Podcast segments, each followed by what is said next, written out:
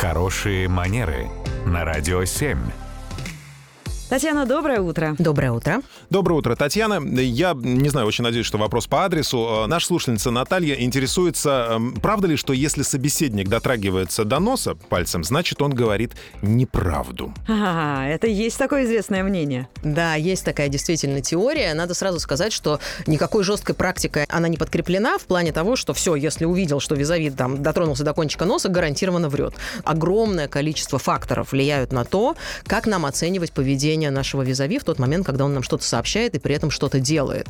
Дотронулся он до носа, потому что у него он зачесался, или дотронулся он до носа, потому что пытается интуитивным образом скрыть ну, определенную там долю, например, правды.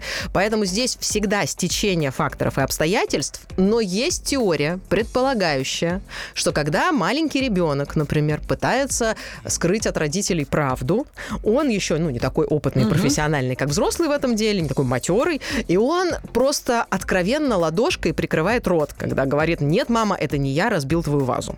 Взрослый человек уже прям так откровенно этого не делает, но все равно остается вот это вот внутреннее ощущение, что как-то рука сама тянется куда-то, немножко там прикрыть вот рот, там пальцем буквально нос потрогать, ухо сюда же, глаз почесать. Вот это плюс-минус считаются индикаторами неискренности, но еще раз призываю в таком э, выдернутом из контекста в формате не рассматривать эти жесты. А я думаю, что мы трогаем нос, когда врем, чтобы проверить, не растет ли у нас, как у Пиноккио, так, все ли на, на месте. Хорошо, а за что тогда себя надо трогать, чтобы убедить человека, что ты правду говоришь? Не надо трогать ни себя, ни человека. Если мы хотим, чтобы у нас сложилась нормальная коммуникация, предполагается, что с точки зрения невербального поведения руки, спокойно располагающиеся вдоль тела, вполне себе позволяют нас расценивать именно с точки зрения адекватного собеседника, а не того, который несет какой-то там скрытый смысл. Татьяна, спасибо большое. Спасибо большое, Татьяна.